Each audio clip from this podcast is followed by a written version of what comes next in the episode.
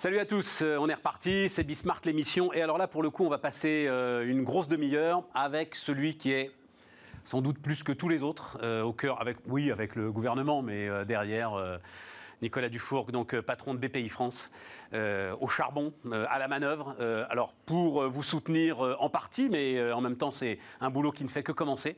Donc ben voilà, on va, on, va discuter avec lui. Il a, j'avais retenu cette phrase, Nicolas, on va démarrer avec ça. C'est un bon patron doit absorber le stress et renvoyer de la sérénité.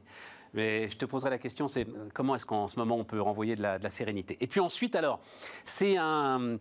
J'ai découvert, euh, je dois vous dire très franchement, euh, le parcours d'un homme politique, parce qu'il l'est encore, assez exceptionnel. Stéphane Gatignon, il a été, alors je vérifie ça, maire de Sevran pendant 17 ans. Et puis un jour, il a démissionné. Le jour où euh, Emmanuel Macron a complètement abandonné le plan Borloo. Vous vous souvenez de, de cette histoire? Il a dit Moi, j'en peux plus, là, ça y est. Donc 17 ans, il avait tout donné euh, à la banlieue. Sevran, on est euh, au nord de Paris, hein, on est voilà. Et, euh, et, là, il repart, mais alors il repart avec une association qui s'appelle Move Up. Lui-même, il est directeur pour le 93. Et l'idée, c'est bon, bah tant pis, puisque la politique ne marche pas. Alors à ce moment-là, ben moi, je vais aller feuille par feuille, môme par môme, en fait, hein, essayer de remettre des gamins dans le dans la voie du travail. Voilà. C'est donc voilà, ça, ça, va nous faire une belle émission. C'est parti, c'est Bismart.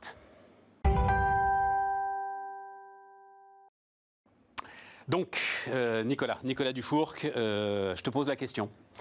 Absorber le stress et renvoyer de la sérénité. avec quels éléments, là, on peut renvoyer de la sérénité en ce moment? Bon, ben, 80% de l'économie française va pas si mal, en fait. 20% hein. souffrent euh, les affres, donc il faut être extrêmement Café, hôtel, restaurant, euh, tourisme, euh, événementiel, etc. Euh, grande souffrance. Grande souffrance. Grande souffrance. Grande souffrance morale, mentale, financière, absence totale de visibilité, perdition pour beaucoup, prédiction de faillite importante, etc. 20% maximum. 80% hein.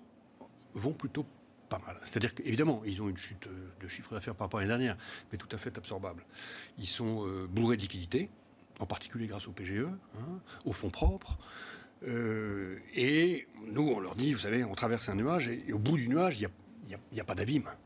Il n'y a pas de mur. Ah oui, c'est ça ton truc, il n'y a pas de mur. Donc, on est dans le brouillard, mais il faut foncer. Donc foncer dans le nuage. Avec nous. Hein, et on les appelle en porte-à-porte de masse, on fait des appels sortants, en leur disant qu'est-ce qu'on peut faire pour préparer votre sortie en gloire du nuage? C'est le moment de faire des acquisitions, c'est le moment de continuer d'investir, ne posez pas le sac, etc., euh, etc. Mais c'est. Non, mais Nicolas, c'est fou ça. Si je suis dans le brouillard, j'ai quand même envie un peu, un peu de ralentir. Toi, tu es catégorique. Il n'y a pas de mur. Parce qu'en fait, ce n'est pas un sujet économique, c'est ça qui nous paralyse. C'est un choc sanitaire. Voilà. depuis le début, on le dit. Hein. Bon. Et euh, en fait, il peut y avoir une transmission du choc sanitaire à un choc économique radical.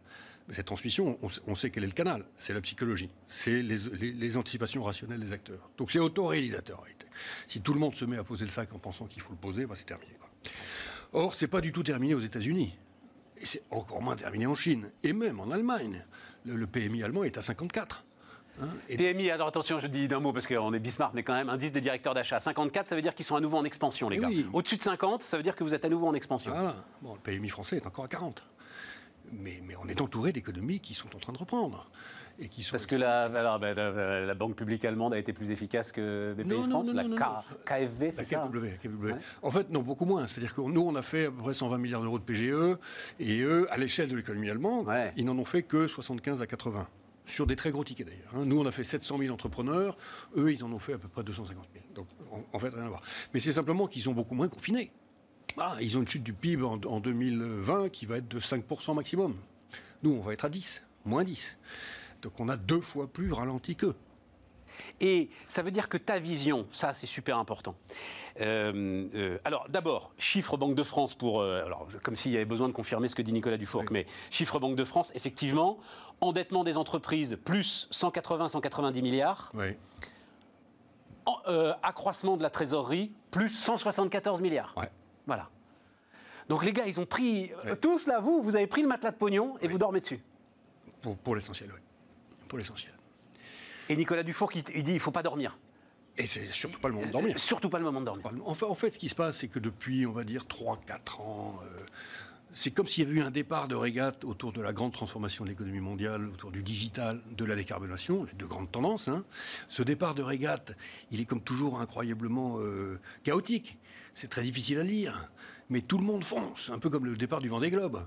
Et la régate ne s'arrête pas parce qu'il y a un nuage là elle continue. Et tout le monde continue. Les Allemands continuent, les Américains continuent, les Chinois continuent, l'Italie du Nord continue. Et nous, on est tombé dans la pétole, pour euh, reprendre ton image de bateau. On est obligé de se foutre dans la pétole parce qu'on a, un problème de quilles, voilà, grosso modo. Hein. Mais, mais, on continue on continue. Donc c'est ce qu'on dit à nos clients entrepreneurs. Hein. Encore une fois, je vous dis, on les appelle les uns après les autres en regardant qu'est-ce qu'on peut faire avec vous, euh, quels sont vos plans d'investissement, refaisons le plan stratégique dès maintenant, le plan produit, le marketing stratégique, euh, l'accélération de la digitalisation, c'est le moment.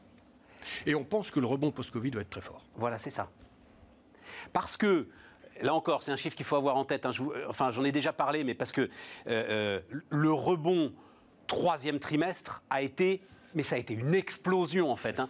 Euh, si on calculait comme les Américains, on serait à 60 ou 70% de croissance. Enfin, ça a été un truc de dingue. Et, tu penses que ce sera la même chose euh Et ça explique le choc psychologique de la fin du troisième trimestre, avec le reconfinement. C'est-à-dire que tout le monde était reparti, mais avec une pêche, une patate incroyable. Et là, Maya, à peu près non anticipé, hein, une guillotine. Hein. et, euh, bon, beaucoup de gens se sont pris le pare-brise. Ça, c'est clair, notamment dans, les professions du tourisme, la restauration, etc. Donc très, très dur psychologiquement. Il faut, et, donc collectivement, tous ceux qui ont un peu euh, responsabilité et charge d'âme, comme comme comme c'est le cas de la BPI, mais, mais, mais tout le monde, les patrons de grands groupes, etc. Il faut qu'on tienne la psychologie collective des entrepreneurs français. Hein. C'est vraiment pas le moment de démoraliser. Vraiment, vraiment, vraiment pas le moment. Ouais, non, non, mais c'est très intéressant. Et donc, mais ça veut dire qu'à partir du moment où le redémarrage, tu penses, euh, va être euh, peut-être même encore plus fort parce qu'on a le vaccin quand même. Euh, pour le coup, ton nuage, il n'y a pas de mur, mais il y a un vaccin. Maintenant, on est, voilà, y a, des bonnes... Et donc, ça veut dire qu'il y a des parts de marché à prendre. Enfin, il, va y avoir là, sans doute, sur des parts de marché ou sur des accélérations, des choix qui vont être faits par les clients qu'il ne faut pas rater. Quoi. Absolument. Ça va être extraordinairement darwinien d'ailleurs. Hein. C'est-à-dire que là, on va, on va voir ceux qui, ont voilà. ceux qui ont un jeu de jambes extraordinairement fluide et flexibles, ceux qui se sont bien préparés, qui avaient de l'equity en avance, ceux qui ont des bons plans stratégiques, qui ont les capacités d'exécution, qui ont le bon encadrement en ressources humaines également, ceux-là, on va les voir partir. On va repartir. Alors, ça ne veut pas dire qu'on va avoir une année 2021 avec une croissance du PIB de 10%. On a un, embarqué de décroissance avec le moins 10% de 2020 qui fait que 2021, on ne sera pas à plus de 6% de croissance, je pense. Hein faut avoir ça en tête. Mais simplement, euh, il faut imaginer, vous avez, tu, as l'embarqué de décroissance et puis paf, ça. L'embarqué de décroissance, mais voilà. Mais ça, c'est de la statistique, à la limite. Euh, ah, on comprend. Peu importe, Nicolas. Il y, a un effet de décélération qui continue au début de, l'année. Il y a le point bas et on ouais, Et on monte. Euh, donc, tu l'as dit, 700 000 entreprises, 600 700 000 entreprises qui ont touché les, PME, les, les, PGE. 700 000 à la fin de l'année. 700 000 à la fin de l'année. Prédiction, oui. Ça continue de monter toutes les semaines. Hein. Salve de faillite ou pas salve de faillite? Parce que moi j'ai entendu, ah, vous allez voir, en fait ça va être en juillet, ça va être en août, ça va être en septembre, ça va être en octobre. Toi-même tu as dit, on, aura la vérité octobre-novembre. Ben, on y est. Euh, absolument, absolument. Non, non, donc octobre-novembre, on a eu une vérité qui est que. Euh, il y avait eu euh, un report d'échéance de paiement des intérêts d'emprunt et, du paiement du principal des dettes. Tout à fait. Donc on a tous serré les fesses pour regarder, pour voir si les gens allaient reprendre le paiement de leur remboursement de dettes. Réponse oui, ils reprennent. Hein donc, et on a tous effectivement serré les fesses pour voir s'il allait y avoir des, dizaines de milliers de, familles, de faillites supplémentaires par mois, etc. Pas du tout. Bon, alors, donc maintenant, on en est à se dire, ça va peut-être continuer de venir, mais ça sera probablement plutôt au printemps 2021 et extrêmement localisé sur les professions du tourisme. Pas ailleurs. Ah ben donc ça veut dire qu'on n'a pas ce massacre que tout le monde... Non. Euh, non. Non, non, absolument. Quand on a... Non, mais tu dis ça simplement, mais c'est une sacrée nouvelle quand même euh, que bah, tu C'est-à-dire que euh, moi, je me souviens des années qu'on a vécues, toi et moi, ensemble, 2013, 14, 15, où les faillites étaient montées à 60 000. Hein, venant d'un historique qui était plutôt à 50 000. Donc il y avait 10 000 de plus par an Hein. et puis progressivement, c'est redescendu très lentement. Hein, c'est resté à 60 000 jusqu'en 2017, hein, euh, à nouveau vers le seuil des 50 000. Bon, bah, il n'est pas du tout exclu qu'en 2021, ça remonte en pic à 60 000, précisément parce que les entreprises du secteur de, du présentiel, en réalité, du tourisme, de l'événementiel, etc. Tourisme, événementiel, etc. Ces fameux 20% du PIB. C'est là, on fait tout ce qu'on peut pour les aider et pour les sauver. Euh, encore une fois, liquidité, liquidité, etc., accompagnement, fonds de solidarité, tout ce qu'on peut, chômage partiel. Mais bon, il va falloir parier que pour une, partie d'entre elles, ça ne suffira pas. Hein. Comment est-ce que. Parce que. alors, il y a un sujet, on va être un peu technique, parce que. est-ce que tu as trouvé la solution justement pour l'ensemble de ces. alors, toutes petites structures, en fait, en plus pour beaucoup d'entre elles. Hein, donc, qui se retrouvent des marges très étroites qui se retrouvent avec cette dette supplémentaire. Et le sujet, donc ça on en parle depuis six mois, c'est jamais elles pourront rembourser. Donc, vous vous grattez la tête sur comment est-ce que je transforme ça en capital, en fonds propres, sachant qu'en plus, il n'y a pas de liquidité sur des investissements pareils. Enfin, ce que je veux dire, c'est que, je le dis juste comme ça, mais un investisseur qui voudrait investir là-dedans, jamais sans doute il pourra sortir. Il, voilà, il signe un pacte avec le restaurateur pendant On n'a jamais cru, nous, à la conversion du PGE en fonds propres, ni en quasi-fonds propres. Ça n'existe pas. Ça n'existe hein Quand on est sur 600 000 boîtes, qui sont des TPE pour l'essentiel, la solution fonds propres n'existe pas. Parce que ça veut dire que tu nationalises l'économie, si c'est ça, c'est ça. Oui, mais, même, tu ne peux, pas, tu peux pas suivre des participations dans lesquelles tu as mis 20 000 balles. Ça n'existe pas. En revanche, euh, on a toujours cru, et on continue, euh, que euh, les TPE qui prennent 20 000, 25 000, 30 000 euros de PGE, étalés maintenant sur 6 ans, donc un an plus 5 ans, à un taux d'intérêt de l'ordre de 2%, rembourseront elles peuvent rembourser sur 6 ans à 2% d'intérêt par an des sommes de cette nature-là. On a bien vu d'ailleurs qu'une très grande partie des TPE avait été prudente et n'avait pas pris 25% de leur chiffre d'affaires. Oui, tout à fait. Les gens sont professionnels. Hein. les gens est sur 15% en moyenne. les gens sont résilients. Hein. Ils savent, ils savent. Et euh, donc on fait, on a fait nos calculs de, prévision de sinistralité sur le PGE. Hein. D'ailleurs, on les a fait en double aveugle avec d'autres acteurs, euh, en particulier la Banque de France ou d'autres banques. On est plutôt entre alors c'est une fourchette, hein, entre 4 et 7% de taux de paume. On n'est pas à 20% de taux de paume. Hein. tout à fait. Et les 4 et 7 Mais on n'est pas non plus sur les 1,5% qu'ont provisionné les banques. Hein. Alors, enfin bon, je, je, referme la parenthèse. Je ne sais pas combien elles ont les banques, je ne sais pas. Mais euh, donc il y a des gros grumeaux. Ça, c'est des boîtes qui ont pris 100 millions de PGE qui n'arrivent pas à rembourser parce qu'elles sont. Ça, c'est des cas très particuliers qui se traitent par de la restructuration de dette et puis l'equity, des fonds propres. Et puis, il y a les, dizaines de milliers de cas de, TPE qui ont pris des tout petits PGE et qui sont, alors celles-là, pour le coup, euh, dans le dépôt de bilan 2021 qui va finir par arriver pour certaines d'entre elles. D'accord. Mais au total, 4 à 7% Oui, c'est ça. Et donc, donc voilà, ça, va se gérer tranquillement. Là encore, euh, tu peux renvoyer de la sérénité. Ça va se gérer tranquillement.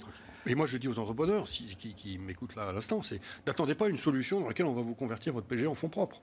La solution ne va pas arriver. Non, mais je crois qu'en plus, euh, enfin, euh, mais ça, on vous la souhaitiez. Voilà, on peut en parler tout de suite d'ailleurs. Alors vous pouvez Parce que c'est un petit problème, c'est qu'ils n'en veulent pas. Voilà, Vous pouvez souhaiter des fonds propres non dilutifs où vous gardez la 100% du contrôle. De... Ça ne sont, ce ne sont plus les fonds propres. Ça a un nom. Des prêts. Ouais, ouais voilà, c'est ça. Donc vous allez avoir des prêts participatifs, peut-être. Ben, ce sera quand même des prêts. Ouais, voilà. Alors, mais, juste un mot sur ce sujet.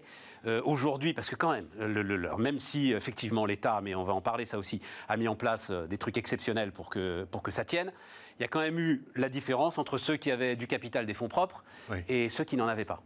Et euh, Jacques Chenu, par exemple, formidable ancien patron de la Fédération française du bâtiment, euh, qui était là euh, au tout début de notre, notre chaîne, euh, au mois de mai, disait il faut absolument profiter de ça pour instiller une culture de fonds propres au cœur de nos boîtes. Bien sûr. Comment on fait, Nicolas? Comment bah, Comment leur expliquer, les convaincre qu'il vous faut de la solidité, même si ça passe par une petite dilution ou par une forme de dilution? C'est pas vous qui avez tout ce capital? Si, si, si, bien sûr. Donc, ça, ça, se résume à un mot la peur. N'ayez pas peur, quoi.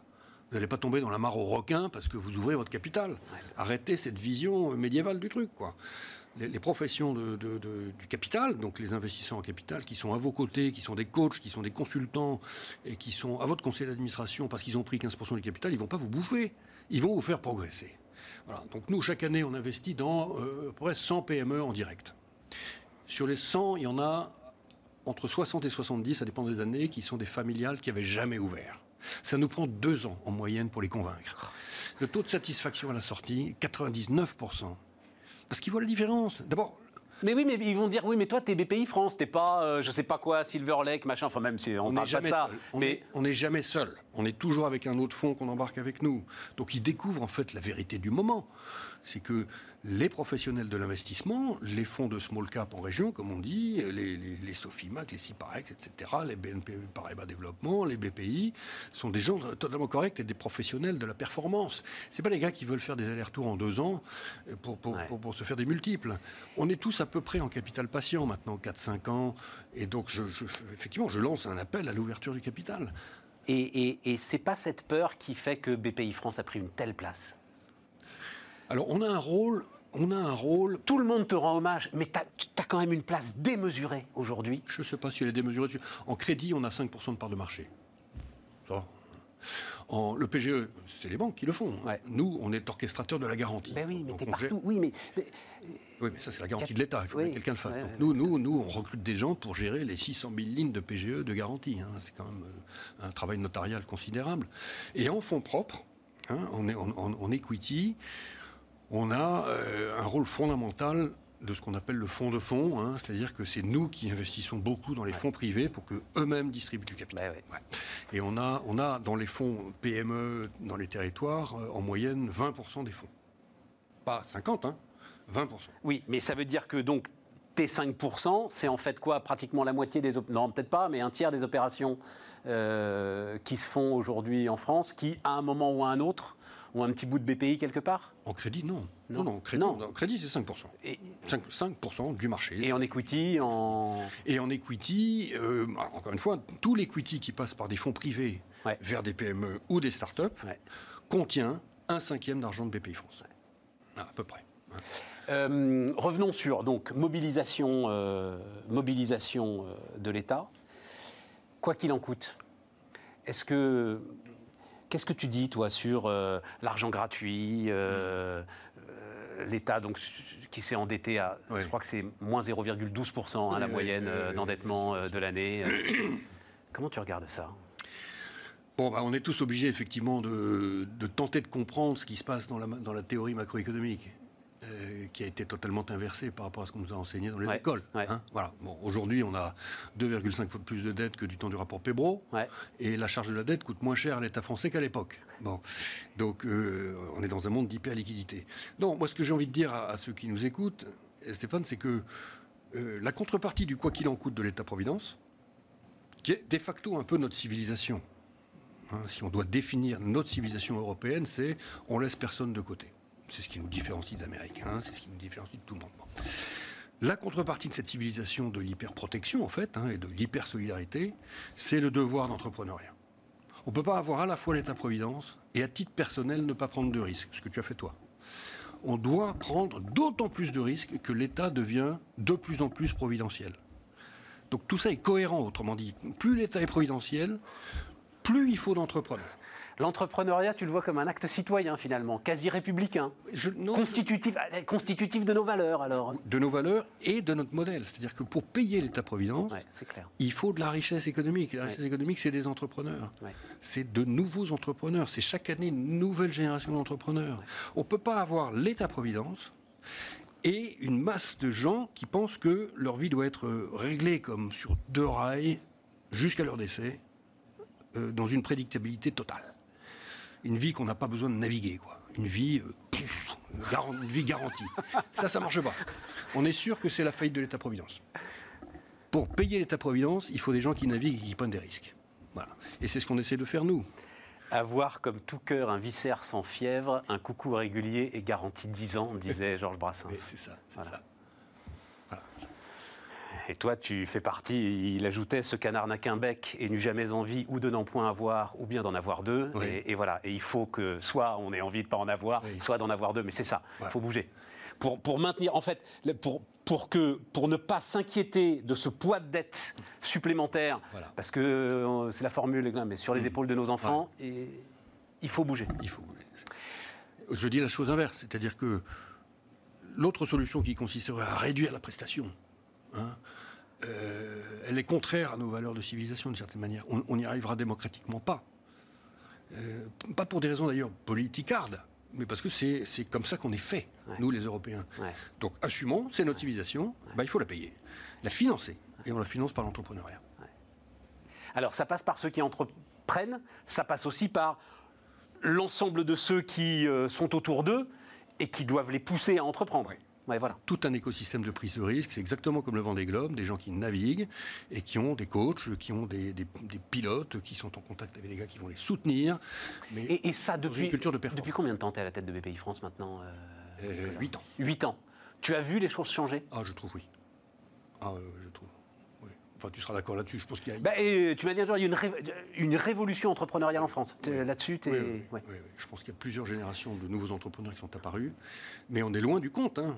Il faut se souvenir qu'au début des années 70, les travailleurs indépendants représentaient 20% des travailleurs français. 20%. Oui, mais alors, euh, bon, on va faire de la statistique, mais elle est un peu faussée par l'agriculture. Euh, parce que le monde agricole, les entreprises agricoles, le monde agricole, les indépendants agricoles euh, étaient. Et donc c'est vrai que cette stat est un peu, un petit peu faussée, un petit peu compliquée. Euh, plan de relance, Nicolas. Donc moi, ce que tu me dis sur rebond très très fort, on est dans un nuage, mais il faut accélérer, etc. Finalement, valide le choix du gouvernement de ne pas faire de plan de relance. Ce plan de relance, c'est un plan de modernisation de l'économie, on est, d'accord C'est un nouveau plan d'investissement d'avenir. Voilà. C'est le plan France 2030. Et il n'y avait pas besoin, en fait, de relance. Bah, la relance, elle est déjà payée par le chômage partiel massif. C'est ça. Hein. Et, par ces 174 milliards d'euros de trésorerie euh, Absolument. Absolument, elle est payée par le fonds de solidarité qui coûte très cher. Euh, et tout ça, c'est des, pour les entrepreneurs, d'ailleurs, c'est des fonds propres, hein, il faut voir. Donc euh, ce chèque-là, il est fait. Donc maintenant, les 100 milliards, ils s'ajoutent à ça pour faire le digital et la décarbonation de ce que tu vois, de la façon dont ça se met en place, de ce que Bercy a envoyé. Je veux surtout pas te mettre en porte-à-faux hein, vis-à-vis de Bercy, hein, surtout pas. Mais comme ça les énervait visiblement que tout le monde commence à dire il n'y a pas vraiment de plan de relance, ils ont envoyé au début de la semaine dernière un certain nombre de chiffres, de dossiers remplis, etc. C'était dérisoire. C'était, je euh, je sais pas quoi, 54 dossiers de relocalisation, 4, 3 millions 800 000 entreprises en France, les amis, 90 hein. euh, dossiers de ceci, etc. Et tout. Oui, non, non, mais ça je peux raconter. Alors vas-y. Il y, a un récit derrière tout ça quand même. Hein. c'est que, effectivement, dans le plan de relance, il y a une partie euh, hyper généreuse, hein, subventionnelle, qui arrive rarement. Hein. Euh, enfin, en 8 ans, j'avais jamais vu ça. Donc là, il y a un bloc subventionnel pour l'automobile, la filière, pour l'aéronautique, la filière, pour les relocalisations, pour les territoires d'industrie dans les départements, etc. Et il y a beaucoup d'argent. Hein. Ça, c'est 15-20 milliards à peu près du, ah plan, non C'est plus que ça. C'est moins. Ah oui. Ah, c'est. Bah, attends, euh, Air France, il prend déjà 7 milliards. Oui, oui, je parle pas de Renault en prend 4. Ah, non, je parle, des appels à manifestation d'intérêt envoyés où on dit vous voulez moderniser, vous êtes de la, de la sous-traitance automobile, vous voulez vous moderniser, envoyez-nous votre projet, on va vous subventionner. Ouais. Donc c'est ça qui a été communiqué cette semaine quand euh, le ministère de l'Industrie a publié la liste des 30 premières entreprises qui avaient bénéficié de 1, 2, 3, 4 ou 5 millions d'euros de subventions. C'est de l'argent public pur, hein. même pas du prêt. C'est pas de l'avance remboursable, c'est de la sub. Subvention directe. La France le fait, l'Allemagne le fait aussi massivement. Hein. Et euh, donc ça, c'est du pur argent de modernisation qui va déclencher des projets d'investissement et qui est dans la logique du c'est un nuage, on fonce à travers. Et instruction rapide ou instruction lente de ces projets? Instruction très rapide, puisque, encore une fois, le décaissement va commencer maintenant, alors que les appels à candidature ont été euh, euh, bornés par une date qui était, en l'occurrence, le, 17 novembre. Et, il faut rentrer, enfin, il faut passer entre des fourches codines qui sont quoi Qui sont décarbonation Il y a des thèmes. Il y a des thèmes. Il y a, effectivement, donc il y a, il y a la modernisation de l'automobile autour de l'électrification de la mobilité. Il y a euh, la modernisation de la filière aéronautique. Il y a euh, les relocalisations. Hein. et puis, il y a un, appel à projet sur ce qu'on appelle les territoires d'industrie, c'est-à-dire c'est les nouveaux projets d'usine dans les territoires. Donc, on envoie les dossiers. Ces dossiers sont instruits par les agences locales du ministère de l'Industrie, en liaison avec les conseils régionaux et en liaison avec la BPI, bien sûr, et euh, les filières. Donc, la filière automobile, qui s'appelle la PFA, le GIFAS pour la filière aéronautique. Enfin, c'est très structuré tout ça. Hein. Et puis voilà, le dossier est instruit. Une fois qu'il est instruit, la décision est prise. Et hop, le cash va arriver là maintenant. Nicolas. Et c'est beaucoup d'argent. Hein. Non, mais je comprends que c'est beaucoup d'argent, mais il se trouve que j'ai appris ça en regardant le, grand emprunt de Nicolas Sarkozy. Finalement comparable, hein, euh, les 50 milliards. Je parle sous ton contrôle. Il en reste 20 milliards qui n'ont jamais en fait euh, trouvé preneur qui ont peut-être même jamais été tirés d'ailleurs, euh, enfin bon, hein, au sein du programme des investissements d'avenir. Il reste aujourd'hui de l'argent de l'époque de, Nicolas Sarkozy. Comment s'assurer que ça va justement être dépensé et que ça peut être ce, ce, coup de fouet pour l'économie française? J'ai vécu avec ça depuis euh, la création de la BPI, 1er janvier 2013. Le programme des investissements d'avenir, ouais. le PIA, ouais. c'est un miracle français. C'est vraiment un miracle français. Mais oui, mais il date de 2013. es d'accord avec moi? Il n'est pas encore dépensé aujourd'hui si si, si, si, si, si, En tout, cas, en tout cas, je peux dire que tout ce qui devait passer par la BPI a été, a distribué, été distribué, investi, contrôlé. Bon. Et c'est euh, bon. Chaque année, nous, on, distribue en subvention à l'innovation, avance remboursable, etc., du PIA à peu près 600 millions d'euros par an. Hein énorme. Et, par ailleurs, le PIA nous donne des fonds propres à investir. Donc nous avons beaucoup de fonds propres du PIA qui sont investis dans les startups. Et tu dis qu'aujourd'hui. Donc... et là, on fait la même chose, multiplié par deux. Oui, mais ce qui est très intéressant, c'est donc euh, sept ans après, le PIA fait euh, aujourd'hui, euh, je ne sais pas quoi, moi, 0,2 points de croissance en plus pour la France, là, aujourd'hui, mesurable. Je vais te dire, en, points de croissance, je ne peux pas. Je peux pas non, mais une idée, enfin, en croissance potentielle, ça, on dit croissance potentielle maintenant. Tu vas trouver les empreintes digitales de l'argent du PIA dans envie de dire, euh, probablement euh, une start-up sur trois. C'est quand même pas mal. Hein. Une start-up sur trois. Et combien d'ETI Parce que c'est ça le. Les start-up en question deviennent des ETI. Deviennent des ETI. Oui, oui, les ETI, il faut. Pas assez, pas assez vite. Euh. Oui, oui. Mais les, les ETI de demain, c'est ce qu'on appelle improprement les scale-up. C'est les grosses start Doctolib est une ETI, par exemple. Hein. Open Classrooms est une ETI. Mano Mano est une ETI. Oui, mais on s'éloigne. Ah, oui, mais tu me cites que des plateformes, là. C'est-à-dire, on s'éloigne de ton industrie, on s'éloigne de tes territoires d'industrie, on s'éloigne de. Par ailleurs, par ailleurs, tu penses toi vraiment euh, structure le. J'essaie de dire plusieurs choses à la fois. on est dans un monde moderne aussi, c'est-à-dire qu'on est en train de, faire jaillir toute une nouvelle génération d'ETI qui sont les ETI tech. Ouais, hein, c'est vrai. Et par ailleurs, par le build-up, la consolidation, etc., et la structuration, on fait monter des ETI industriels aussi, qui souvent sont bourrés de tech. Par exemple, je, je prends l'exemple de InnovaFeed ou Insect, les deux boîtes françaises qui font. Bon, ça vient de la pure deep tech des laboratoires français, c'est financé par le PIA et ça crée des usines. Et non. Hein. Donc, voilà. Ouais, c'est bien. Il ne faut, pas, il faut, il faut pas opposer les deux mondes. Ouais, il ne faut, pas, il, faut pas opposer les deux mondes. Aledia, Aledia dans le, les LED. On est en train de créer. Ça, je ne connais pas ça. Aledia, c'est une magnifique entreprise qui est issue du CE Aleti de Grenoble. On est en train de faire monter une usine dans la vallée. Là. Il faut les faire venir, cela, Il faut que je les fasse ah venir. Oui, Parce que, enfin, vous avez suivi une euh, secte et euh, effectivement, euh, l'autre que je connais moins, là, c'est donc nourrir les animaux d'élevage avec des insectes. Voilà, hein, c'est ça effectivement l'idée et c'est un besoin mondial. On dit un mot de. Alors, tout le monde a trouvé ça formidable. BPI France, entreprise 1. Oui. Révolution. Révolution, grand sourire de Nicolas Dufour. Donc la capacité que vous avez, que nous avons tous.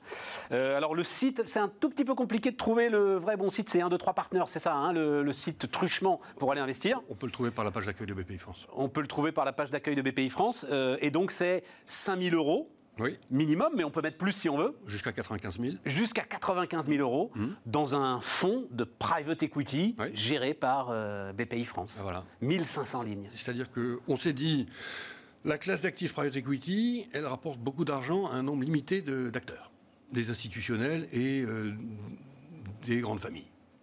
Il n'y a pas de raison. Euh, à un moment où plus rien ne rapporte, il faut que la seule classe d'actifs qui rapporte bénéficie aux gens. Quoi. Et donc, on a inventé ce produit qui consiste à, n'importe qui, pour peu qu'il puisse investir 5000 euros en risque, le capital n'est pas garanti, hein, et bien d'acheter d'un coup un portefeuille dans lequel euh, il aura 1500 entreprises. Donc pour 5000 euros, il met 3 euros par entreprise. Donc son risque est quand même incroyablement distribué ah entre, entre 1500 boîtes. Et il a la liste des boîtes. La liste nominative des boîtes, il l'a. Et donc, euh, quelqu'un qui est à, je sais pas moi, à l'Est, il achète son produit, tire la liste et il regarde les boîtes de, son département qui sont dans la liste. C'est hyper inclusif. Hein. Et par ailleurs, bon, euh, historiquement, sur ce produit-là, nous, on a fait une performance entre 5 et 7% par an. C'est ça. Donc, c'est quand même très attractif. Rien ne vous rapportera ça hein, euh, aujourd'hui, ou alors vraiment du gros risque. Parce que tu dis, alors, ça, tu martèles l'idée que c'est en risque. Oui. Mais en fait, on n'y croit pas. 1500 lignes et en plus BPI France, je pense que les gens qui vont investir là-dedans vont se dire c'est une nouvelle assurance vie. Oui, enfin, il y a un risque de perte en capital. Ah, il y a, un perte en capital, voilà. Bon, mais à la sortie, euh, si plus-value il y a, et nous pensons qu'il y a plus-value, euh, elle est exonérée d'impôt sur la plus-value, par ailleurs, hein, il faut le rappeler. C'est-à-dire que... combien, combien on souscrit? Est-ce que ça démarre? Est-ce que... Oui, oui, alors on, a mis 95 millions en vente, hein, et on a un très bon démarrage pour un produit retail. On est à 10 millions aujourd'hui. 10 millions ont été souscrits sur ça. C'est conforme à ce que tu imaginais? Ouais. Enfin, moi je me disais, c'est pas beaucoup 95 millions. Non, mais il y, a une- euh, il y a- il y a quelque chose qui est ton, ton métier, hein, qui est de faire savoir. C'est-à-dire que les. Ça, c'est franchement, il y a eu un, un- un bel écho quand même. Oui, mais- hein. Tout le monde a compris que c'était une révolution. C'est clair, mais ensuite, euh, ensuite il faut passer à l'acte. Ouais, c'est ça. hein. C'est-à-dire qu'il faut s'installer à sa table et se dire j'y vais. Ouais. Voilà, je vais sur le site, Ouais. je sors ma carte bleue, etc. J'envoie mon passeport d'abord. J'envoie des papiers. J'envoie. Il y a toute une procédure. Ah, ça c'est. Ah bah oui. Voilà. Eh, bien sûr, bien sûr. Il y a toute une procédure. Sûr. Mais c'est un investissement en private equity, c'est ex- c'est excitant. Tu as dit révolution parce que. Unique au monde. Personne n'a jamais fait ça dans le monde. C'est une vraie révolution. Une vraie révolution. Et c'est ce sujet autour duquel on tourne depuis mais des décennies Oui. d'essayer de drainer l'épargne des Français Oui. vers les entreprises, le productif, le tissu productif, On a etc. tout essayé. Effectivement, donc on a, on a essayé de dire aux gens, vous allez investir dans une PME. Alors évidemment, comme c'est très risqué, on vous donne un avantage fiscal. Hein, ISF PME, Ouais, ISF, ouais, euh, ouais. etc. Et on a essayé euh, les Madelins, on a essayé les FIP, euh, les, euh, les FPCI, les FCPI, pardon. Et dans tous les cas, il s'agissait d'investir dans une ou deux boîtes, ce qui est honnêtement extrêmement risqué pour des gens qui ont relativement peu d'épargne. Là, on dit, c'était peut-être pas la bonne méthode. La bonne méthode, c'est de vous permettre d'investir dans 1500 boîtes d'un coup, dans tous les secteurs, tous les départements, tech, non tech. Et, et ce qui est important, c'est, euh, alors là aussi, on- on peut- euh, sur Bismart, c'est la liquidité est garantie. Parce que investir dans le private equity, surtout si on veut investir près de chez soi avec des petites boîtes, Oui. on en parlait en commençant avec les hôtels, cafés, restaurants, Oui. euh, on risque d'être collé pendant des années, des années, des années, des années, des années, si à un moment l'entrepreneur n'a Voilà. pas les moyens de vous Là, racheter on- vos là, parts. on vous permet d'investir, c'est du jargon, mais euh, trois ans après le début de l'investissement des fonds, trois ou quatre ans. hein. donc la, la grosse prise de risque, elle est déjà derrière. Donc on vous donne un listing d'entreprise et on vous dit, vous devez rester cinq ans Voilà, c'est ça. avec elle. Au bout de cinq ans, on vous rend l'argent. Et on a la garantie de pouvoir sortir. Bon, euh, la question que je pose à tous les, les- les dirigeants là, qui ont traversé euh, cette période incroyable, tu es rentré dans ce studio hein, en me disant c'est incroyable ce qu'on a vécu. Ouais. C'est qu'est-ce que tu as appris? J'ai appris, euh, en fait, euh, la très très grande résilience d'une immense majorité de, de gens. hein. Et de ce point de vue-là, je pense que la société française a fait de très, de très très grands euh, progrès. Euh, moi, j'ai été très frappé. Et, et d'ailleurs, c'est incroyable de voir. À chaque fois qu'on pose la question à l'entrepreneur, il dit Je suis tellement fier de mon entreprise, la manière dont elle s'est adaptée, dont elle s'est ajustée, Oui, mes fait, collaborateurs, mon comité exécutif, mes N-2, mes N-3, Tout à fait. envie d'embrasser tout le monde Ouais. extraordinaire. Donc un moment de- de- d'union euh, sacrée à dimension un peu patriotique, mais pas vraiment seulement. C'était pas, c'était surtout de- un moment de confiance interpersonnelle dans le combat du printemps euh, unique. Moi, j'avais jamais vécu ça. Et alors et- mais, mais parce que c'était parce que Et qu'on ne revit pas au deuxième confinement. eh ben voilà. Donc ça veut dire c'était quoi? C'était une comète et, et on n'a pas su en capter la lumière et Bah, il y avait elle ne reviendra choc, il y plus. avait- Il y avait, un, il y a eu un côté un peu mystique, hein, c'est-à-dire un espèce de choc euh, puissant venu d'ailleurs. Ouais, ouais, tout à hein, fait. et qui crée un, un effet de fusion à haute température euh, des gens. Bon, là, il y a un effet de répétition. Euh, et puis, comme, et puis euh, premier confinement, personne n'imaginait qu'il y en aurait un second. Donc, euh, les, les gens se disaient bon, voilà, c'est one shot, on va faire front, On va tenir. on va tenir, on va les renvoyer. Et puis là, ça revient. Donc, donc il faut, il faut l'installer dans nos vies. Quoi. Ça devient existentiel, c'est très différent. Mais euh, ta conviction, c'est. Donc là, j'aime beaucoup cette image, le nuage, on fonce, on a compris, le vaccin euh, est au bout, et on referme une parenthèse. Et c'est fini, on passe à autre chose et il n'en restera rien? Oui. Ou euh, Nicolas Dufour qui pense qu'il y aura une trace, euh, un- je ne sais pas, on ne va pas dire monde d'après, parce qu'on ne va pas reconstruire Oui. quelque chose, mais, Oui. mais quelque chose de différent. Non, Je ne sais pas, dans notre sensibilité, dans la façon dont on conduit les affaires, dans la façon dont on regarde les autres. Dans... Oui. Non, non, il y a un reset. Euh, C'est-à-dire qu'il y a effectivement un point zéro, on dira avant le Covid et après le Covid quand même. Hein, euh, ça ne veut pas dire que tout va changer, mais il y aura avant et après. Et alors après, c'est quand même très très forte accélération de, de la problématique de décarbonation Ouais. dans tous les plans stratégiques de tous nos clients, Ouais. de toutes nos participations. Ouais. C'est absolument évident. Et, euh, et très très forte accélération du digital. C'est-à-dire qu'en fait, en fait, les gens ont compris qu'on va vraiment maintenant basculer dans la matrice. hein, avec, avec les dangers que ça comporte également. euh, je regardais justement euh, bah, ton enquête, votre enquête euh, que vous faites avec, avec Red Code et ça va faire une très bonne conclusion auprès des TPE-PME. Oui.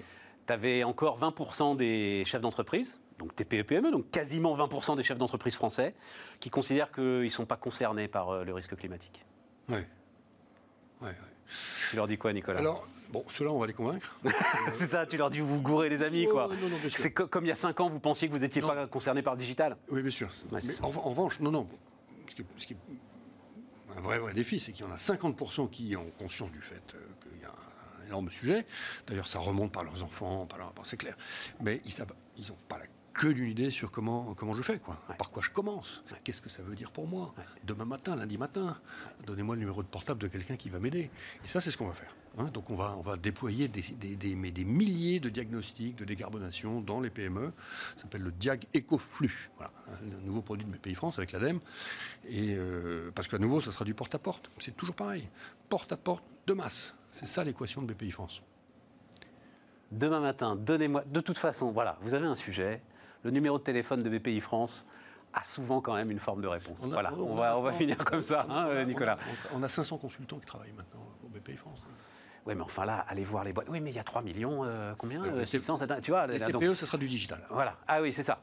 Ouais, c'est ça, c'est ça. Parce qu'allez les voir une par une pour dire si, si, vous avez un sujet avec le climat, allez-y, vous avez tout à y gagner. les chambres de commerce, des métiers. Merci Nicolas. Merci Stéphane. Nicolas Dufourc, le directeur général, directeur général de BPI France, c'était notre invité sur Bismart.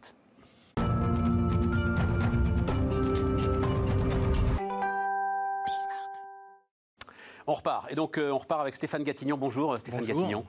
Merci beaucoup de venir nous voir. Euh, donc, directeur pour le 93 d'une. Alors, c'est pas une association d'ailleurs, vous dites une coalition. J'aime bien le, le terme. Je ne sais pas si c'est vous qui le dites, hein, mais. Non, non, ouais, c'est moi, une coalition d'acteurs. hein, donc je vais vous citer des tas de phrases. C'est une coalition d'acteurs. C'est-à-dire, il y a des gens qui viennent de différents mondes qui doivent se retrouver Ouais. pour essayer d'avancer sur euh, les sujets qu'on va évoquer. Non, mais ce que j'aime bien dans le terme coalition par rapport au terme association, c'est qu'il y a du business. Oui, oui, mais c'est quand je dis une coalition d'acteurs, il y a les associatifs, il y a les gens de terrain, il y a, euh, et puis il y a les entreprises, il y a le business. Et tout ça est un business en même temps. Parce qu'il faut que ça marche. Oui, voilà, Un peu c'est en ça. dehors des, des- des sentiers battus traditionnels qu'on a, où on est sur des structures étatiques ou para-étatiques, là on est euh, à côté de ça. Voilà. Et il faut que ce soit une prise de conscience d'ailleurs euh, des chefs d'entreprise et du business pour que ça fonctionne. Bon, il faut quand même que je commence par le commencement pour vous présenter, euh, Stéphane, parce que, euh, pardon, hein, je vous, voilà, on va, donc, vous avez été pendant 17 ans maire de Sevran. Ouais. Euh, et à un moment, je parle sous votre contrôle, c'est plan Borloo, c'est ça, hein, le plan Borloo mis à la poubelle par Emmanuel Macron. Ça a été, voilà, j'ai participé activement à la, à la mise en place des états généraux de la ville. À l'époque, on a regrou- regroupé pas mal de maires qui ont permis de faire le plan Borvolo. On a travaillé tous ensemble pendant un an, etc. Puis à la fin, ça a donné rien du tout, quoi. Voilà. Et là, vous dites, j'en ai marre, je démissionne, les amis, j'en peux plus. Bah là, ça faisait beaucoup quand même. Hein. euh, 17 ans maire de 17 Sevran déjà. de euh. On est au nord de Paris, hein, hein, voilà. comme, comme diraient certains de mes collègues, ils disent ouais, remarque à Sevran, ça compte double même Ouais. temps. Donc, Ouais, non, mais oui, oui, oui. Donc voilà, non, mais après, c'est- passionnant, mais à un moment, vous, quand vous êtes trop dans le. Il y a trop de sujets, trop, trop de, de, de- de soucis, trop de choses qui, qui sont compliquées, voilà. Et donc, à un moment, il faut, faut avoir l'agnac. Faut, quand on se lève le matin, il faut se regarder dans la glace et y aller. Ouais. Puis quand vous commencez à plus vous regarder dans la glace de la même façon, c'est que. Ouais. Voilà, faut, faut laisser. C'est des histoires après. Ouais, 17 ans, c'est mais- bon, faut passer. euh, Non, non, non, non, ça, j'ai aucun souci. Mais euh, euh, vous racontez l'impuissance politique d'une certaine manière. Absolument. Et voilà, c'est ça. Absolument. Et puis aussi, euh, cette impuissance, ça s'est pas réglé hein, depuis, mon, depuis deux ans et demi que je suis parti. Et Non. pire aujourd'hui. Ouais. Aujourd'hui, je, bon, je circule beaucoup en Seine-Saint-Denis. Là maintenant, j'ai été élu au- au- avec des amis au district de foot de la Seine-Saint-Denis. Donc je, je continue, je suis le, le- le- le foot. C'est 40 000 licenciés en Seine-Saint-Denis. hein. S'il n'y a plus le foot en Seine-Saint-Denis, vous avez une société qui... Enfin, ça va être hyper compliqué, ça s'écroule. Et euh, il y a encore des militants sur le terrain, mais c'est de plus en plus dur pour eux aussi. Et puis les élus sont dans. Il y a une forme à la fois d'impuissance et puis de, de retour, ce qu'on appelle souvent la ville extérieure. C'est-à-dire, on- on- les élus se reconcentrent sur eux-mêmes, sur leurs tâches et, et- et ont du mal à aller sur le terrain, à voir, à, à se battre. C'est compliqué, quoi. Et ça, les, les- et je ressens ça énormément aujourd'hui. Et on est dans une société en plus qui est en pleine rupture, donc c'est très compliqué. Je me mets à leur place, les gars. Pardon, mais euh, moi, j'ai 55 ans. J'ai démarré, donc, il y a plus de 30 ans, jeune journaliste, avec des émeutes de banlieue. Ouais. Euh, en 95, j'étais, alors ça, je m'en souviens, c'est marquant, j'étais tous les soirs à Garges-les-Gonesse. Ça a été vraiment un truc puissant, fort, violent, terrible. Rien- combien il y a eu de plans, de, de, de, Oui, alors- de- de zones franches j'ai l'impression que j'ai tout vu. En même temps, il y a beaucoup de choses qui ont bougé. Moi, l'autre jour, je me, samedi matin, je me, je, je me baladais à Sevran et puis autour un peu. Et je me disais, on a, quand- il y a quand même eu un boulot énorme qui a été fait. Mais- les conditions de mais vie quoi se sont concrètement. Stéphane, Ben, quoi dans le, ben, quoi Ben, dans, le, dans le bâti. Il y a dans- toujours les mêmes gars qui tiennent les immeubles. euh, On n'a pas, évidemment, tout ça n'est pas réglé, mais ça, notamment les questions autour de, de toutes, toutes les déviances autour des trafics, les trafics sont de plus en plus puissants et, et de plus en plus forts euh, euh, dans les cités. Donc, mais ça, c'est d'autres problèmes, c'est des sujets politiques qu'il faut aborder. Ça se réglera pas. Ça va être des lois, ça se réglera pas sur le terrain. Moi, ça fait longtemps que je me bats pour la, la légalisation et la sortie de la prohibition du cannabis. Je pense que c'est que par rapport à ça qu'on pourra avancer. Et ça ferait un appel d'air à ce moment-là. Ça ferait un appel d'air. Les gars, ils deviennent entrepreneurs à ce moment-là. Exactement. Et c'est ça. Les gars deviennent. Mais ils sont des gens entrepreneurs. Je me souviens. Oui, bah Moi, je vais oui, vous oui, dire à. Sevran pourquoi ça marchait à fond. Parce que les gars, ils arrivaient à faire des réductions. Ils faisaient des lots, ils faisaient du marketing, ils faisaient des réductions et tout. Ils avaient commencé. Je me souviens, il y en avait un. Il avait, il ils avaient commencé. Maintenant, on peut trouver la drogue sur Internet. Les mecs, ils changent. Mais ils avaient commencé à faire ça intelligemment. Ouais. Et donc, euh, voilà, oui, c'est des. Il faut que ce soit des. Enfin, c'est des entrepreneurs, etc. Mais- Et puis surtout, attendez, l'économie, l'argent sale dans l'économie, c'est quand même aussi un vrai sujet. On l'oublie souvent, ça. C'est quand même compliqué. Parce que c'est ça, le, le- moi, je connais le sujet. Moi, le- le- le- alors, je- vraiment, je parle sous ton contrôle. Le cliché autour de euh, la banlieue et notamment euh, Seine-Saint-Denis, c'est ouais, mais l'argent de la drogue, il tient en fait toute la cité. Si tu relégalises, à ce moment-là, euh, De, de moins en moins. De moins en moins parce que la structuration est de plus en plus pyramidale, que l'argent remonte de plus en plus. il n'y a plus de ruissellement. Et il y a beaucoup moins de ruissellement. Voilà. On l'a vu. Moi, j'ai j'ai vu aussi cette évolution. Le ruissellement est- est- se tarit. Voilà. Donc euh, aujourd'hui, c'est plus compliqué. Et puis c'est pareil, il y, a, il y a la crise. Vous avez 100 000 petits dealers en France. En gros, les mecs qui font le chouf et tout. Mais sauf qu'à la porte, il y en a 100 000 autres. Donc tu peux virer le mec, t'en as trois. Ouais. C'est Oui, oui, non, non, mais ça. mais on oui. est, c'est du business. hein. Oui, mais c'est pour ça euh, qu'on dit que ça tient un petit peu cette économie. Mais voilà, ça que- tient un peu, mais ça suffit pas. Aujourd'hui, on se rend compte que il faut tout ça, faut que ce soit réel, parce que le problème, quand ça va dans dans, dans, dans l'économie euh, euh, grise à côté, c'est un vrai problème aussi. C'est-à-dire qu'il y a, il y a trop d'argent là-dedans et ça tient les choses. J'ai lu euh, une phrase de au moment de pardon, je te tutoie. Euh, au, au moment de euh, votre démission, euh, on continue à faire de la banlieue un monde parallèle, structuré comme une société précaire qui ne s'en sort que grâce aux solidarités, à la débrouille, à la démerde. Je pense aujourd'hui que cette situation arrange tout le monde. Arrange Ah tout le oui, monde. et, et puis j'allais dire avec le, le- tout le- ce qui se passe quand même depuis avec le confinement en banlieue, c'est qu'il y a une nouvelle rupture en fait. hein. C'est-à-dire que le monde c'est euh, se, se vide lui-même. Voilà. Et donc. euh, Ça veut dire quoi? Il y a- eu une. Bah, Il y a des solidarités qui existent en autarcie. Oui, voilà. en autarcie complète. Ce qui a été le plus compliqué et où le gouvernement avait fait une erreur, par exemple, on le voit bien avec la fermeture des marchés. Les marchés d'alimentation avaient créé une situation très compliquée en banlieue. Ouais. On s'en est pas bien rendu compte, mais il y a plein de gens qui avaient, qui n'arrivaient pas à, À joindre les manger, À manger. à, à manger le- parce qu'il n'y avait plus les marchés. Et donc, mais voilà, avec les solidarités, il y a un monde parallèle qui s'est constitué et qui vit en lui-même. Et donc aujourd'hui, je pense que on a passé, on passe en gros le Covid, ça arrange tout le monde. Voilà. Et donc, ça arrange tout le monde que ça se passe plutôt. euh, Ouais, que mais tout enfin, ça, cette attends, attends, cette phrase, tu l'as prononcée au moment de ta démission, hein, donc c'était. Oui, oui. euh, Mais je ans, je- je mais pense que- tu- Et donc, ça veut dire là, les, alors, euh, tes successeurs, combien ils étaient? Il y a une, une lettre écrite par 180 maires, je crois. ou- Oui, là, voilà. là, et, donc, ouais. ils ont 1% des 100 milliards. Donc, Oui. ils ont 1 milliard. Non, mais c'est dingue. C'est- dingue. Moi, je vois les projets à Sevran. Si on additionne, moi, j'avais l'arrivée. En ce moment, on est en train de se construire deux gares du métro du Grand Paris. On a un énorme projet de, de, de vague de surf pour les Jeux Olympiques de 2024. On refait le centre commercial. En gros, on n'est pas loin du milliard d'investissements euh, privés, pour Ouais. la plupart, Ouais. qui se font sur la ville. Ouais. Voilà. Et donc, ce que je me dis, quand je vois ça, quand j'ai vu ça, je dis, mais on- on- nous-mêmes, enfin nous-mêmes, je me mets encore dans, dans l'eau des élus, mais on rabaisse complètement les demandes. Alors que c'est là, qu'un milliard, y compris, c'est rien, quoi, c'est ça, c'est ça compris, un c'est rien. c'est rien. C'est rien chez nous, un, un- un milliard. Et y compris parce que c'est là que sont quand même aussi les forces vives. Souvent, on dit les jeunes, et je reviens sur Move Up, Ah, mais bah, l'idée, c'est quand même, c'est là où il y a les forces vives. Déjà, les gens viennent des quatre coins du monde, ils sont jeunes, ils sont flexibles, ils sont souvent, ce qu'on oublie, euh, euh, c'est plus, ils sont très libéraux, en fait, les jeunes en banlieue aujourd'hui. hein. Et donc, euh, c'est aussi là-dessus. Si la société veut se reconstruire, si on va vers ce monde-là, il faut faire confiance, c'est la société ouverte. Voilà. Et bon. Et donc, je pense que c'est pas un, mi- enfin, un milliard, c'est c'est que dalle. C'est que dalle. C'est que dalle. Et en plus de ça, c'est là que ça peut se passer. Mais même pour construire des entreprises, moi je vois, je bosse aussi, euh, enfin à part je, je file un coup de main à un bureau d'études sur les énergies, euh, sur tout ce qui est les, nouvelles technologies écolo, euh, électricité, chauffage urbain, tous ces trucs-là. je vois bien que la question qui se pose, c'est qui on forme, comment on va former demain, quelles entreprises? Et ça se situe chez nous. Ces gens-là, ils sont chez nous. Donc comment on fait pour recréer? Puis là, il y, a besoin d'un geste politique de tout le monde, de remobiliser, de redonner confiance, redonner un peu d'espoir pour bouger un peu les choses. Parce qu'il faut que ces jeunes, ils acceptent aussi de, d'aller, de, se former, de, de, se battre, de rentrer dans l'économie. on, va, on va en parler parce que c'est... c'est un enjeu fondamental quand même. Ah, parce qu'en plus... Il n'y en a pas d'autres. Voilà, faut être clair entre nous, il n'y en a pas d'autres. Et moi, je le vois dans le foot. Penser qu'il y en a un autre, c'est être fou. C'est, Je vois beaucoup de coachs, de mecs qui jouent et tout le week-end, même gamins et tout. Mais qui, ils sont dans ce monde-là. Ils sont dans, dans, dans un monde qui n'est pas le monde que moi j'ai connu d'il y a 20, 30 ans, etc y compris au niveau économique, au niveau du travail et tout ça. Ils sont prêts à bosser, ils sont prêts à faire des choses. On, est d'accord, c'est quand même pas normal que ce soit le football qui structure la société. Non, non. Ah oui, mais à un moment, il n'y a pas que le football, il y a d'autres trucs. Mais enfin, dans des villes, dans, non, non, mais c'est très bien le football, j'adore ça. Hein, mais, mais, mais, parce que c'est pas il faut bien occuper les jeunes, faut bien. Et puis il faut trouver un, il y a un, un creuset. Un creuset. Il y a, et puis il y a encore parce qu'il y a beaucoup ce qu'on a perdu en politique. Par exemple, vous savez, quand j'ai été élu maire, je comptabilisais, il y avait à peu près 1000 militants politiques à Sevran en 2001.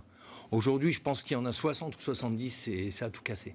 Vous étiez au Parti communiste à l'époque. Hein au Parti communiste. mais j'ai de, de droite et de gauche, oui, tout le monde. Oui, mais c'est ça la grande force militante qui a disparu. Non, mais notamment ah bah, en Seine-Saint-Denis, c'est la force militante communiste. Mais bien sûr. Mais sauf que ça, aujourd'hui, hein. oui, mais aujourd'hui, on est on est sur autre chose. Et moi, je retrouve ces militants qui se battent, qui sont dans le mouvement sportif aujourd'hui en Seine-Saint-Denis on les retrouve parce qu'il faut tenir les clubs. Bah oui, mais le club, il faut le gérer, il faut faire du coaching, il faut faire la gestion de personnel, il faut tout faire.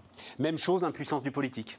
Ça veut ah, dire qu'on a baissé les bras, c'est plus la peine, c'est pas là que ça se passe, c'est pas là qu'on aura des. Totalement, mais je vais vous dire, moi je vois aujourd'hui en Seine-Saint-Denis depuis le début de l'année, bon, là on est, on est fermé, bon, les, clubs sont fermés et tout. Dès le début de l'année, très peu d'élus sur le terrain. Très peu d'élus, et pourtant c'était des nouveaux élus, je venais voir les présidents de club, voir le terrain et tout ça. Est-ce qu'ils sont plus pris à partie Est-ce qu'il y a plus de, de violence vis-à-vis de ces élus-là que euh, ce que vous très dur d'être élu. C'est terrible. C'est très dur. Et c'est vrai que beaucoup d'élus ont tendance, euh, j'allais dire, ce qui est assez marrant, c'est qu'en fait, les élus font moins de com, ils se vendent moins en ville. Voilà, ils veulent passer un peu plus euh, à côté, un peu.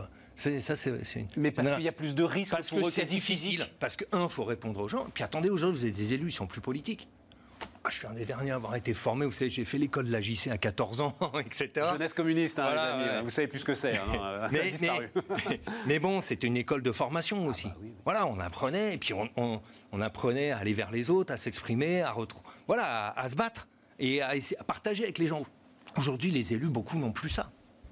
Bon alors, euh, le constat, parce que alors ce chiffre, euh, moi j'étais resté à un million et demi, c'était euh, un bouquin, alors là aussi j'en ai déjà parlé, j'en reparle, Pierre Cahuc, un bouquin qui est sorti il y a une dizaine d'années qui s'appelle La machine à trier. Mm.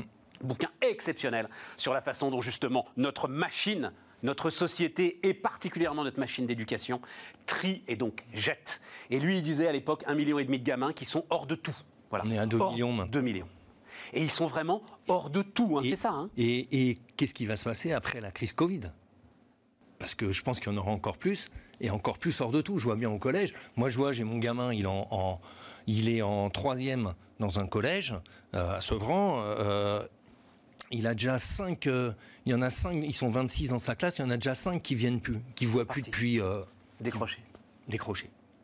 En troisième. Donc cinq dans une classe. Donc vous imaginez un peu le, et, c'est des gamins qui étaient, bon moi j'en connais deux qui étaient un peu compliqués quand même, mais il y en a un que j'avais suivi au foot, et on voit bien que c'est des mômes, dès qu'ils sont un peu lâchés, dès que c'est un peu compliqué, ils, lâchent quoi.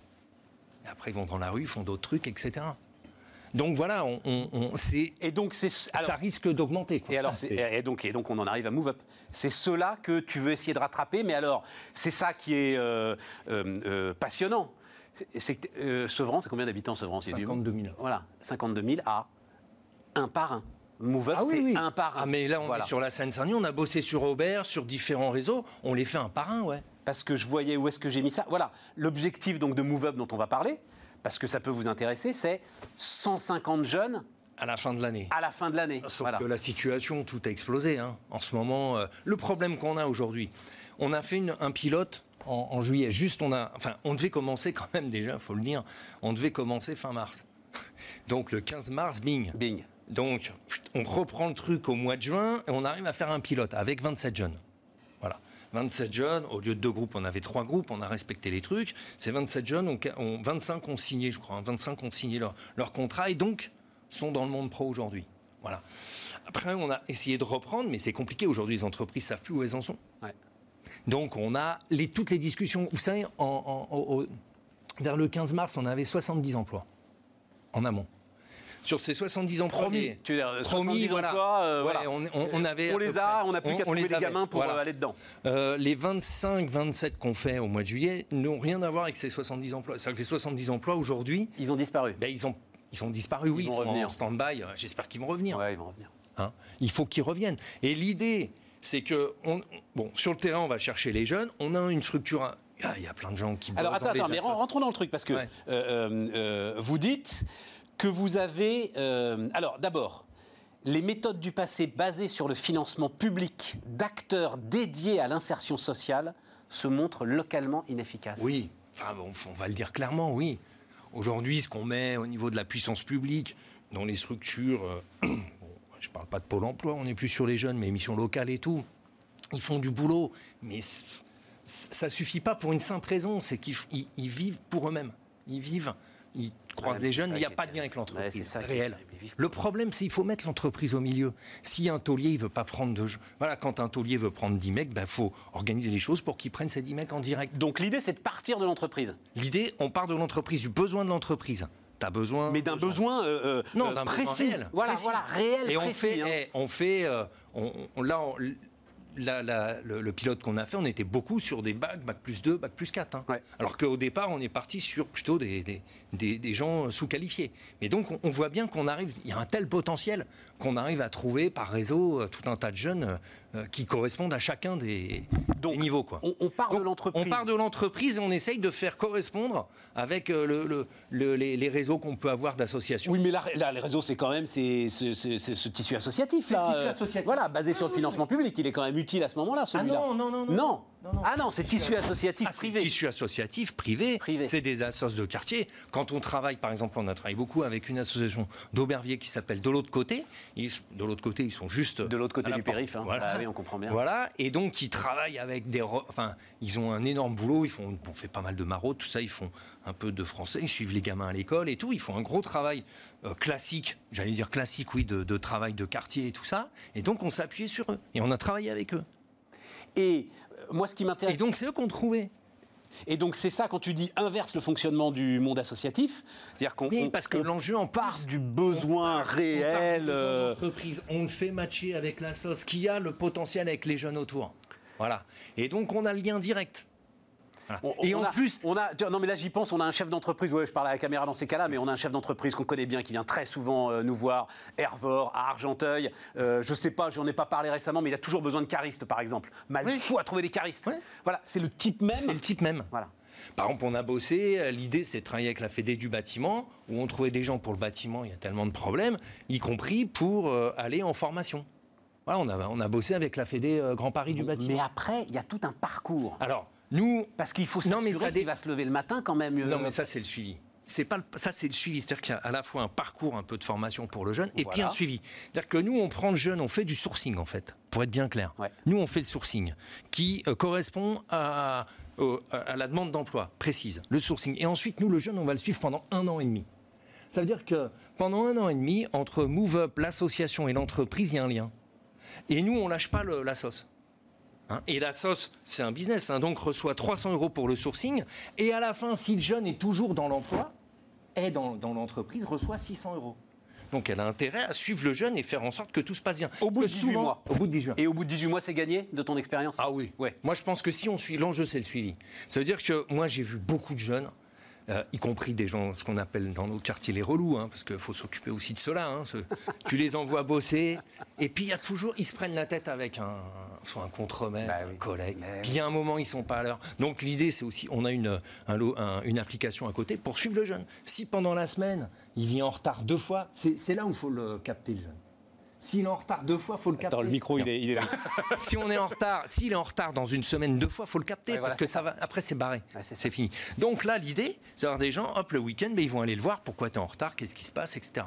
Puis si l'entreprise a un problème avec le jeune, hop, on peut aller voir. Il faut faire ce lien, et c'est ce lien qui est vachement important. Et donc ça, Parce que c'est dur, hein. même pour le relou, c'est dur. hein. Il se retrouve dans un monde. Mais il a aucun code. Il se retrouve dans un monde totalement différent. Évidemment. Et même si le gars il veut, il se dit bon, faut quand même que je bosse pour euh, réussir. un- un- et j'ai un boulot et tout. Mais même lui, des fois, il fait une fois, deux fois. Enfin, c'est compliqué, quoi. Mais, mais évidemment.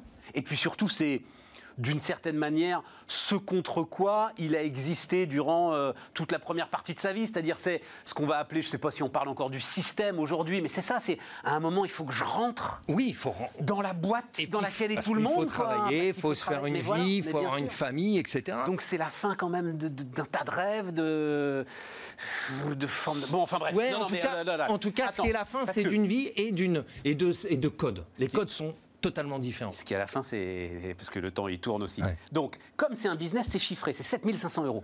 Là, pour l'instant, on est à 7500 euros, voilà, parce que Voilà. on- Donc on ça, c'est les 18 mois, c'est le les package 18 mois, complet. c'est le package où on finance l'association, donc on finance le sourcing, le suivi, l'association, on finance, on fait un stage de 15 jours au début de un peu, j'allais dire, de remise en forme physique et, et mentale autour euh, euh, à la fois du sport et puis de la culture. Voilà.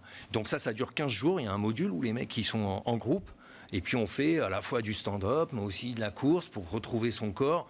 On essaye de, retravailler aussi les, tout ce qui est alimentaire, etc. Donc là, pendant 15 jours, il y a un effet un peu groupe commando, quoi. Tu vois, tu, re- boostes le mec pour aller bosser. Voilà, parce qu'il faut créer une rupture aussi. On peut pas lancer les gens soi-même dans un truc de formation. Si je pense, ils vont, voilà, ils vont aller dans un CFA Non, non, non, mais après, je- ou alors au boulot direct. Il faut qu'il y ait une rupture avec ce qu'il connaît. Et, et la rupture, elle est par ce truc. Je voudrais pas te dire Ça, de ça bêtises, mais euh, 2 millions de jeunes à 7500 euros, ça fait 14 milliards, c'est ça hein, euh, le truc euh, Oui, mais plus il y en aura, moins ça sera. Non, non, non, non, non, mais c'est pas cher. Mais 14 milliards, mais qu'est-ce que c'est? Au regard de tout ce qu'on. Air France à lui tout seul, il en prend 7 Ouais, oui, oui. Tu vois, au Non, non, regard mais de oui, tout oui. ce qu'on est en train de dépenser, je me disais, mais bon Dieu, c'est. mais, ça mais marche, est-ce que je mais pense est-ce ce système-là Hein Bien sûr. Y a pas, Attendez. Mais il n'y a pas les ressources en- en- pour, pour, pour encadrer euh, 2 millions de jeunes et essayer, même Ah, si on va attendez, dire, il y en a autre 200 chose. 000 Après, on est à un autre jamais. niveau. On à un autre niveau. Mais moi, je pense que ce qu'on est en train de faire, y compris la souplesse qu'on peut avoir, avec des petites équipes, le lien, et mettre. Parce que l'enjeu, c'est de remobiliser la société. On s'en Eh oui. sortira que si on remobilise la société. Quand on mobilise des acteurs dans des associations qui ont l'habitude de faire autre chose, qui se disent merde, on- on- là, on sert au moins à quelque chose. Bah, attendez, vous changez la vie du mec aussi, là. On est- et donc, voilà. Et, on- et il faut remobiliser la société. Et ce qu'on disait au début, une, une issue de la banlieue, Ouais. c'est aussi ça, de remobiliser, de penser que on, on- chacun a un rôle à jouer. Et chacun peut jouer ce rôle. Et si on n'a que des institutions qui jouent un rôle à, à- à moitié, là, à mi-temps presque, je dirais. Et qui un se servent elles-mêmes, comme tu dis. et, et, et si derrière on mobilise pas la société, voilà. Moi je vois ça, on nous a. Attendez, on va On est au bout, on est au bout. On est au bout. On est au et bout. puis Il faut une dernière phrase. Ouais, non, non, Bah, c'est exactement, c'est euh, euh, comment on appelle ça, le- le- le- la vision américaine où on se prend en main. Ouais. Voilà. Et ben on est là-dedans. Faut se prendre en main. Dit euh, l'ancien des jeunesses communistes. Bah oui. Mais se prendre en main, il n'y a pas de souci. américaine. Allez, Stéphane Gatignan, merci beaucoup Stéphane, j'étais absolument ravi. Les amis, c'était Bismart et on se retrouve demain.